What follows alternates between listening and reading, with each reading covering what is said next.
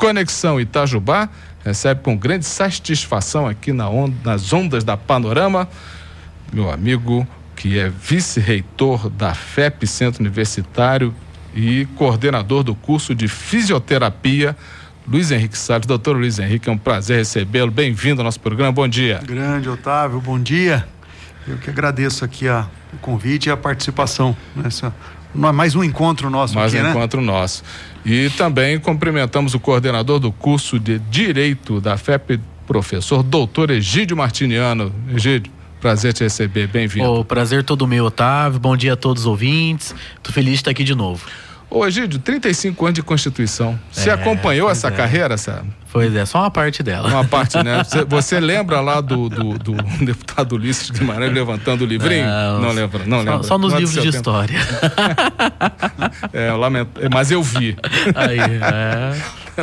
Mas, é, e, olha, parabéns, né? Foi uma, uma, foi uma, uma abertura importante para a democracia e sobrecarregaram o, FT, o STF, né? Sim. É. Bom, mas vamos falar aqui do Simpósio de Direitos Humanos e Saúde. Eu começo perguntando então pelo pro, pro professor Egídio. Egídio, o que vai ser isso? Olha só, essa é uma iniciativa do curso né, de Direito em parceria com o curso de Fisioterapia. Sim. Nós vamos fazer o primeiro simpósio de Direitos Humanos e Saúde. Hum. Então, é um evento acadêmico com o objetivo de disseminar para a população, então é um convite para a população, um conhecimento super importante, que é uma noção do que, é o que são os direitos humanos e qual é a importância deles especificamente para a efetivação do direito à saúde. A gente sempre ouve falar, por exemplo, muito do SUS, mas o que é o SUS e qual é a sua importância?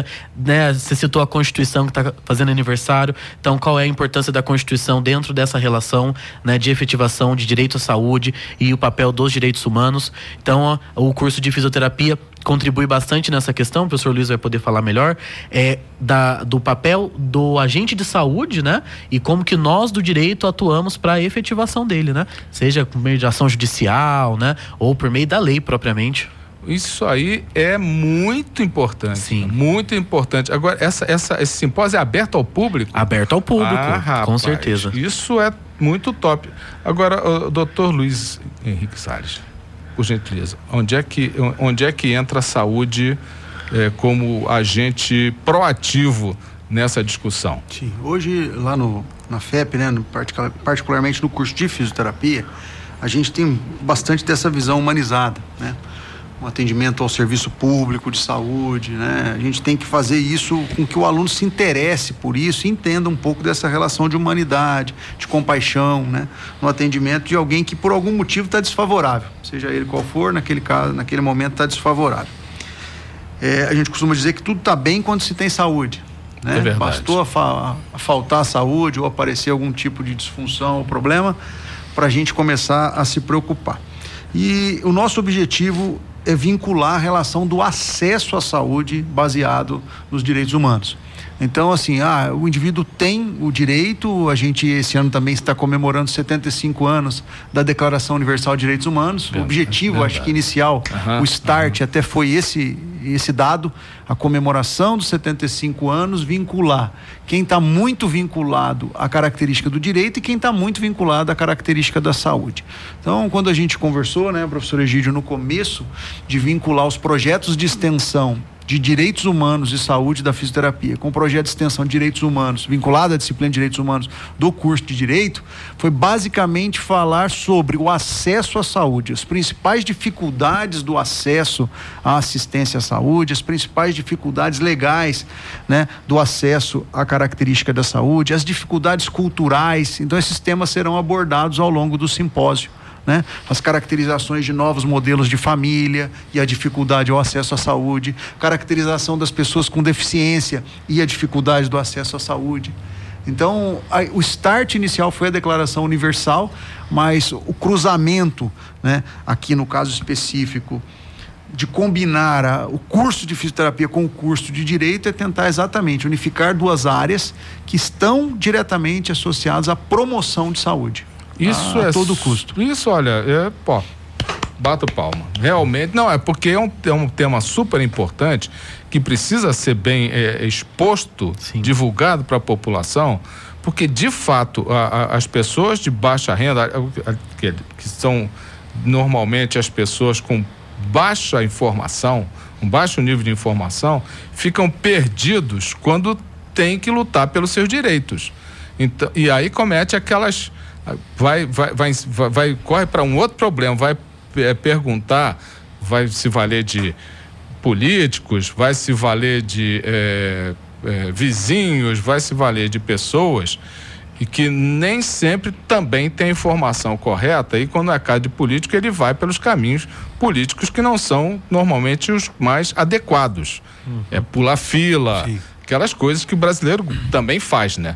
É. Vai parte da nossa cultura, pular fila, dar um jeitinho. Sim, e, aquela... vale, e vale, assim, emendando com isso que você acabou de, de, de discursar, vale, vale a pena um detalhe importante a saúde como direito de todos, dever do Estado, ela consta aí na Constituição. Sim. Ela consta. Sim. Só que o qualitativo dessa assistência à saúde, ela não consta. Então a qualidade da assistência, ela não consta. E é isso que a gente tem que embutir na formação do futuro profissional. Ele tem que entender que, independente da assistência ser por um serviço público, né, ou privado, ou suplementar de saúde, a qualidade, o aspecto do humanismo no atendimento, ele tem que ser o mesmo. É, e você acaba tendo nesses caminhos que você faz entre políticos e etc., você vai parar em mão de advogados, né? Para conseguir o direito. É né, a cirurgias, né? E tem, tem, tem pessoas que chegam e falam, olha, manda procurar um advogado, entra na, na justiça de é, justiça especial, que é mais rápida, tem casos que não cabem na justiça especial e é, para tentar resolver o problema. Só que saúde significa, às vezes, incômodos, dores, problemas uhum. para familiares, problemas para pessoas que estão no entorno daquele, daquele paciente. E uh, muitas vezes, quando chega na hora do tratamento, o paciente já morreu. Ou já está já tá com outro problema que, aliás, o doutor Luiz Henrique sabe, pode explicar isso melhor do que a gente. Tem processos que vão agravando e vão degenerando e chega a um ponto sem reversão. Sim. E a demora, a demora lá na, da justiça e do atendimento do. obrigando o SUS ao atendimento, não dá tempo. Não é por aí? É por aí. E eu acho que, além disso, acho não, eu acredito muito nisso. É, além dessa relação, a gente fala hoje tanto de qualidade de vida, né? Então, o qualitativo está embutido em quase tudo que a gente vive, mas a qualidade da saúde as pessoas não, tá. não, não têm essa ainda dimensão do que poderia. Então fala assim: ah, não, olha, ele foi atendido, tá, mas ele foi atendido com que qualidade? Com que relação? Ali, vamos dizer assim, médico-paciente, fisioterapeuta-paciente, né? odontólogo, dentista-paciente. Qual foi a qualidade desse atendimento? Qual foi o envolvimento do profissional em relação a isso? E a Declaração é, Universal de Direitos Humanos, ela, ela priva por uma série né, é, de contextos que são obrigatórios, e não só na saúde, mas em muitos outros contextos. Né? Mas Verdade. o nosso caso aqui específico, né, é, né, professor? É a saúde. É a saúde. O, o, agora, dando uma provocada aqui no coordenador do curso de Direito, as pessoas que precisam dessa informação, elas podem procurar o, o núcleo de práticas jurídicas? Vocês Conseguem procurar. É, o NPJ, enquanto escritório modelo, ele atende a população de baixa renda, Sim. que não teria condições de constituir um advogado é, particular, né, ou seja, pago. 하고 Então, poderia procurar o NPJ para verificar a possibilidade de eventual judicialização. A gente fala uma expressão no direito de judicialização da saúde, né? Então, é, o, o ponto, até o que motivou a, a, criação do simpósio é justamente isso: o acesso à informação das pessoas para que então elas saibam como buscar a efetivação do direito. Então, como que eu consigo, às vezes, buscar um remédio que não pode ser fornecido pelo SUS, Verdade. talvez uma internação que eu tenha dificuldade de efetivar. Então, é por meio do conhecimento, acesso à informação. Então, então a criação do simpósio vai justamente ao encontro disso. Então a gente tem o NPJ, onde é um instrumento de efetivação, mas para as pessoas saberem que elas podem utilizar o NPJ ou um advogado, né, usar a justiça para efetivar o direito à saúde dela, ela, só se ela tiver essa informação que ela consegue ir atrás. É, né? ou, ou, então o médico fala isso também, né? É. Tem médico que já dá o caminho, olha, vai é. na justiça, porque senão você vai ficar numa fila Exatamente. aí de E um, um, ponto muito importante é que a nossa preocupação pedagógica na FEP com esse evento é qual? Que o nosso aluno, ao se formar, seja um profissional humano e com esse olhar atento. Ele sabe, então, como orientar o, o seu paciente ou o seu cliente, ele sabe como agir. Então, é essa Olha. formação completa né, que a gente vai falar, né? De ter essa atenção da, da complexidade que é a efetivação do direito à saúde, em específico no simpósio, mas em muitos outros. Olha, né? eu tenho que parabenizar mais uma vez por essa, esse esse tópico, né, doutor Luiz? Porque, inclusive na área de saúde, é onde, de onde as pessoas têm mais reclamações, né? Do Sim. atendimento que não entendem nada, né? Fica não, assim meio exato, refém exato. daquela. Do, de, de, de um, um profissional de saúde que fala aquele monte, o cara fica naquela, pô, não entendi nada, mas tudo bem, doutor, vai embora. Sim, e é, e é interessante porque no, nas diretrizes curriculares, né, dos cursos de saúde, é, todas elas têm uma, uma frase na, no perfil de formação do profissional que fala assim: a formação tem que ser generalista, humanista, crítica e reflexiva. Só que a gente vai se esquecendo disso ao é, longo do tempo. Exatamente, né? é verdade. Então, o, o, o, aluno, que hoje é aluno, mas vai ser um futuro profissional, ele não vai precisar não é, é que o paciente chegue com uma liminar para ele poder ter assistência adequada. Isso tem que ser embutido né? Ou seja, isso tem que ser já pré-determinado, né? inconscientemente no profissional que está atendendo. Ele tem que ter isso como uma característica obrigatória. A qualidade da assistência, a característica humana, ela precisa, ela precisa obrigatoriamente estar tá, né, nesse profissional do futuro. Não tem como ele vamos dizer assim, se distanciar disso. E às vezes a estrutura capitalista, ela acaba forçando um pouco isso, né? Mas o paciente, ele está sempre numa condição desfavorável. Acho que isso que é importante, né? A gente frisar. E o paciente fragilizado, ele precisa de um algo mais, não é só competência técnica. É né? E isso a gente tem condição de, de executar, mas ele precisa de um envolvimento, ele precisa de um algo a mais, sim. Não, a gente fica feliz de saber, de ver que a FEP realmente tem essa preocupação de passar isso para os alunos, porque uhum. senão nós vamos ficar num país de, de uma injustiça social, não só é, financeira, mas como de conhecimento de, de, de, de, de quase preconceito, né? É. De você tratar as pessoas de menos poder, de menos informação, não vou nem dizer de menos poder aquisitivo, sim, sim. de menos capacidade de informação, de uma forma que está ela se sente constrangida, se sente humilhada, se sente inibida. Né? Tem uns que partem para ignorância, né? mas tem, a maioria fica. Hum, Sim. Não vou. Pô, não entendi nada, mas o que, que, que eu vou fazer? Bom, olha, sensacional, sensacional. Todos podem fazer? Eh, podem participar do simpósio? Todos podem participar. Ele vai acontecer no dia 28 de outubro, agora. Okay. É um sábado de manhã. Vai ser lá na FEP a partir das 8h30. Então é aberto ao público e a gente faz esse convite realmente como algo super importante, né? De conscientização das pessoas. Essa programação está disponível aonde? A gente vai divulgar no site da FEP. Site da FEP. Isso, a gente ainda está fechando o cronograma, né? Tá. Das atividades. E aí vai ser divulgado no site da FEP e nas redes sociais. O, o doutor Luiz, o que, que vai ter como conteúdo?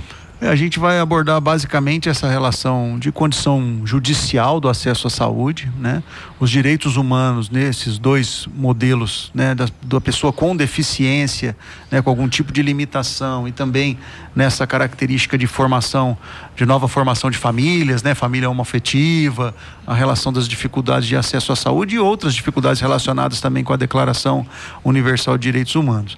E o que é interessante do simpósio é, é que como ele parte de um, uma atividade de extensão né, para a comunidade, a gente ainda vai ampliar na inscrição um aspecto de assistência. Ou seja, todo mundo que for é, que desejar fazer a inscrição vai a inscrição vai custar um quilo de alimento não perecível. Ah, legal. E a gente a posteriori fará a doação desse, desses alimentos arrecadados. As então, inscrições já estão abertas? Na verdade, a gente vai colocar no site ainda na próxima semana, Isso, né, é. Egídio? Vai abrir. Isso, a gente então, vai colocar um QR já, Code e já tamo, deixa. Estamos fazendo pré-lançamento. Informação sim. privilegiada. Olha, que honra, cara. Oh, que honra. Muita gratidão. E a gente vai misturar Valeu ciência demais. também, Otávio, já aproveitando o gancho, né? Os alunos também vão poder apresentar os pôsteres né, de iniciação científica relacionado com essas temáticas de direitos humanos. Mas essas temáticas elas vão ser dadas por palestrantes? São palestrantes? Sim, sim, palestrantes. Ah, que legal. Cara. Então tá aí, olha. Comunidade, quem está na audiência da Panorama, dia 28 de outubro, 8 e meia da manhã, A partir lá das na 8 meia. FEP. Vai até que mesmo. horas o, o simpósio? Ah, até umas 11 e pouquinho, meio-dia. Né? É rapidinho. É, vai ser uma manhã muito rica, viu? Vale a pena, é, informação é poder, né? Então venham É, participar, viu? Venham Matou, participar. né? É. Agora você matou a pau, é isso mesmo. Informação é poder.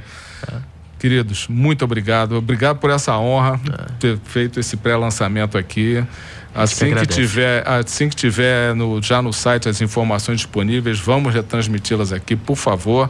E obrigado por terem vindo. Meu amigo, Muito obrigado, doutor viu? Emílio, valeu demais. E tamo junto, né, Emílio? É sempre, né? É. E até breve. Até. Obrigado, viu? E meu caro doutor Luiz Henrique Salles, prazer te receber. Satisfação sempre vir aqui. Pô, muito Nós que legal. agradecemos E aí a obrigado, obrigado divulgar, mesmo viu? por essa honra. E nós conversamos aqui sobre o Simpósio de Direitos Humanos com o doutor Egídio Martiniano, doutor Martiniano, coordenador do curso de Direito da FEP, doutor Luiz Henrique Salles, que é o coordenador do curso de Fisioterapia da FEP, também vice-reitor, quando fica aquela, aquela divisão louca, mas com essa ideia sensacional. Egídio, até breve. Luiz Henrique, até breve. Até a próxima. E conversamos aqui com essas duas figuras sensacionais, do- o professor Egídio e o professor Luiz Henrique, participando do nosso programa nas ondas da Panorama.